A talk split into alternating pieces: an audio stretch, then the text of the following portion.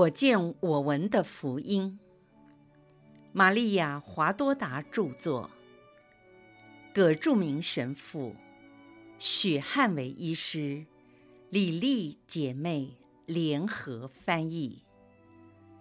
第一册：玛利亚和耶稣的诞生及其隐居生活。第三十九章：准备耶稣的成年礼。和前往耶路撒冷。我曾经向耶稣说：“耶稣，我很想看到为你举行的成年礼。”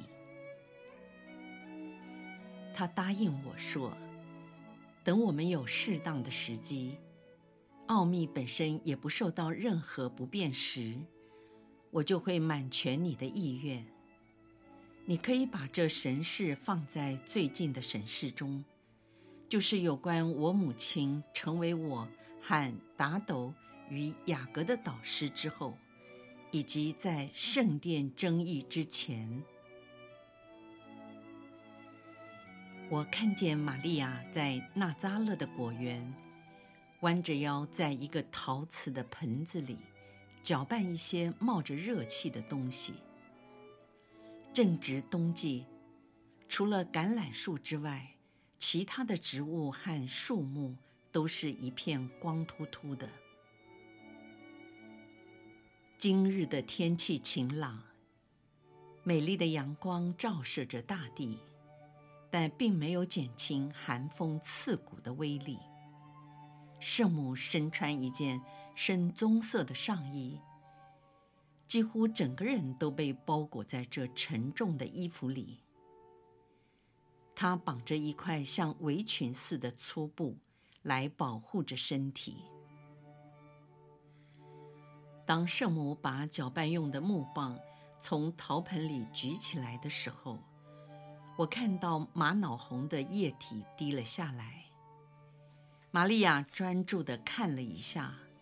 用滴下来的液体沾在手指间，并擦在围裙上，好比对颜色。她仿佛满意了。圣母走回屋里，当她再出来的时候，手里拿着许多雪白的毛线。她灵巧耐心地将一束又一束的毛线浸在染色盆内。这时，他的妯娌阿尔斐的玛利亚从若瑟的工作坊出来，他们寒暄了一下，便开始工作。效果好吗？阿尔斐的玛利亚问道。我希望能成功。阿尔斐的玛利亚说：“那外邦妇人向我保证。”这颜料是纯正的，在罗马他们就是这样做。他给我这些颜料时还特别提到你，因为你曾经帮忙他刺绣。他说，即使在罗马，也没有人像你绣的那么好。你可能会把眼睛给弄瞎了。玛利亚微笑地摇着头，好像是说。这不算什么。他的妯娌注视着最后的几束毛线，在还没交给圣母以前，他说：“你怎么织得这么好，这么细致和均匀，就像头发一样？你无论做什么事，都做得又快又好。最后这几束的颜色是否要淡一点？”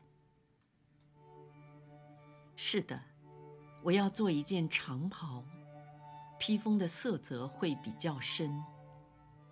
他们两人在大桶旁工作，把许多束美丽的紫毛线拉出来后，便迅速地浸在冷冻的水中。这些冰冷的水是从小水泉慢慢流下来的。他们洗涤很多次。然后再把一束一束的毛线摊开，挂在树枝间的竹竿上。他的嫂嫂说：“在这冷风中，很快就会干了。”玛利亚说：“我们去若瑟的工作间，那里有暖火，你一定冻僵了。谢谢你好心的来帮忙我，让我能够很快的做完，也不会觉得很累。”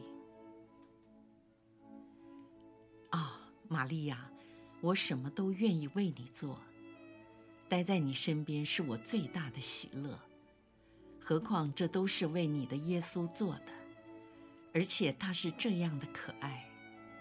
假如我能帮助你准备他的成年礼，我会感觉耶稣也是我的儿子。他们走进了弱色的工作间，里面充满了报幕的气味。神事暂时中断，在继续时，已是十二岁的耶稣，准备上耶路撒冷去。我看见耶稣非常英挺帅气，身材发育得很好。他看起来像是玛利亚的弟弟，他已经高过母亲的肩膀。耶稣已不是幼年时的短发。现在的金发已长到耳垂。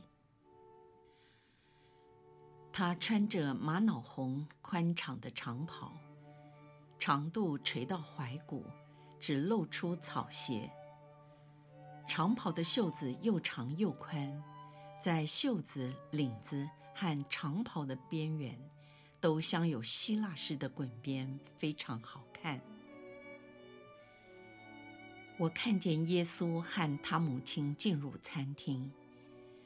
耶稣已经十二岁，个子很高，体格壮硕，是一位俊美的男孩。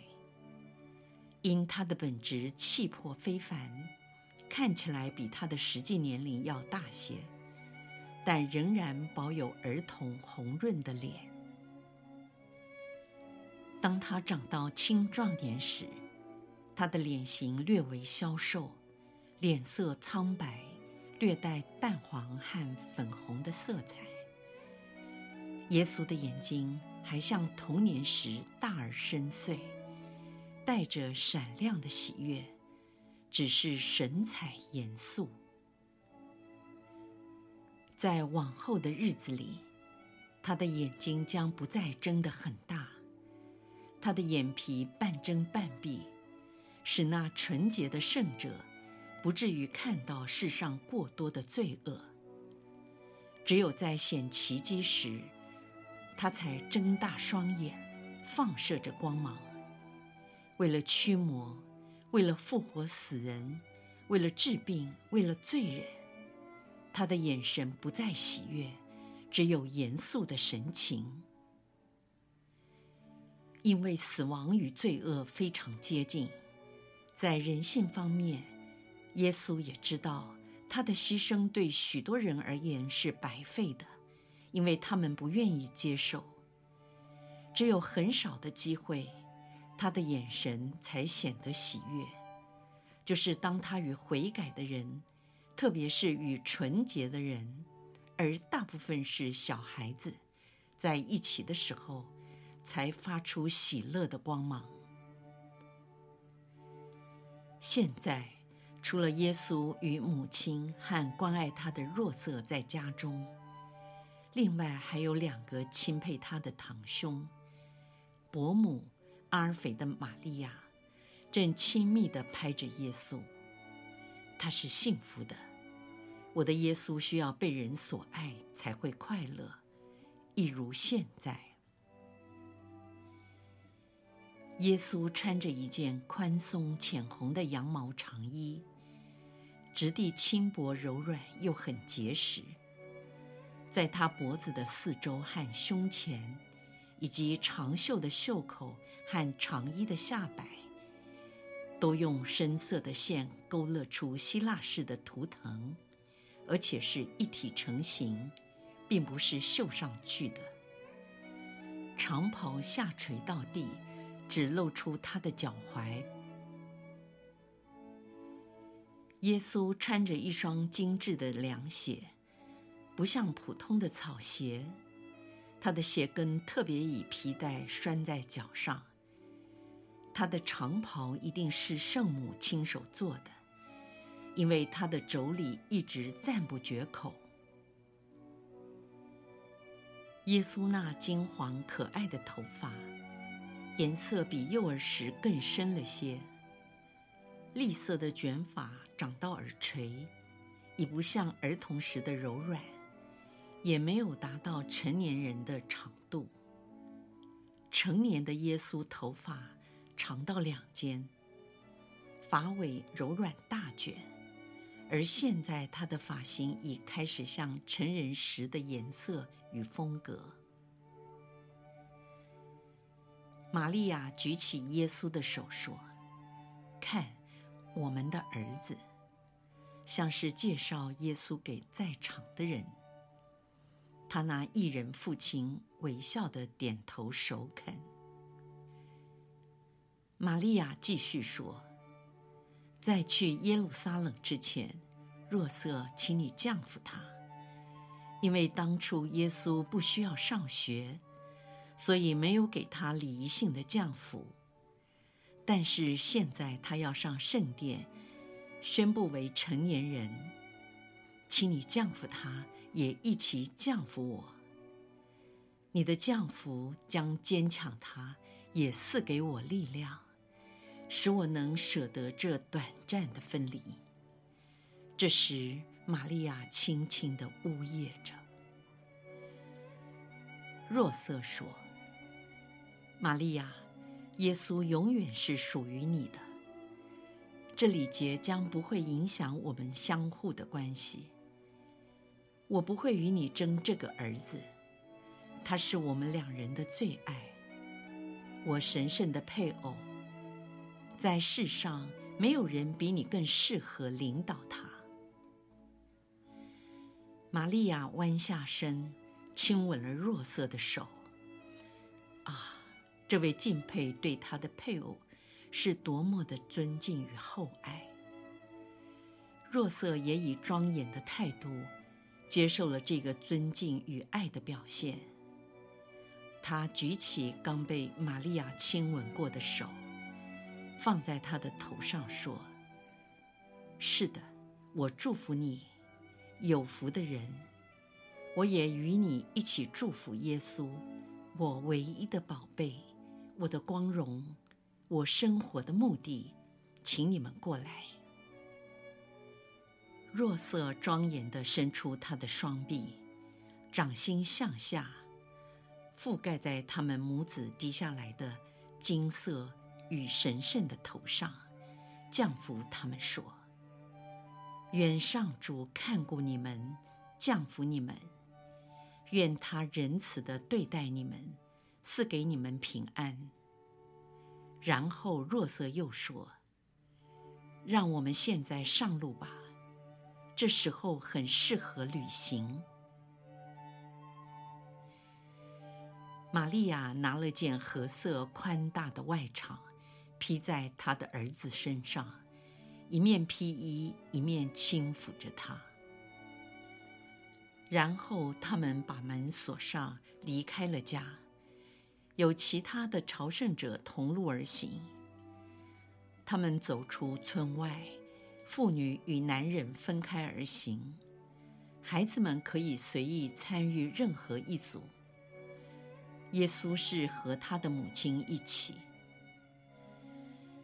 朝圣者边走边唱着圣咏，穿过乡间田野。此时正是美丽芳香、最宜人的春天。清新的草原，花在发芽，树在生叶，人在歌唱。穿过乡野，天空的飞鸟也在树梢间谱唱他们的恋曲。清新的溪流。有如镜面，反映岸上的花卉和树木。小羔羊在母羊身旁跳跃寻乐，万物在四月天都呈现着和平及喜乐。神事就此结束。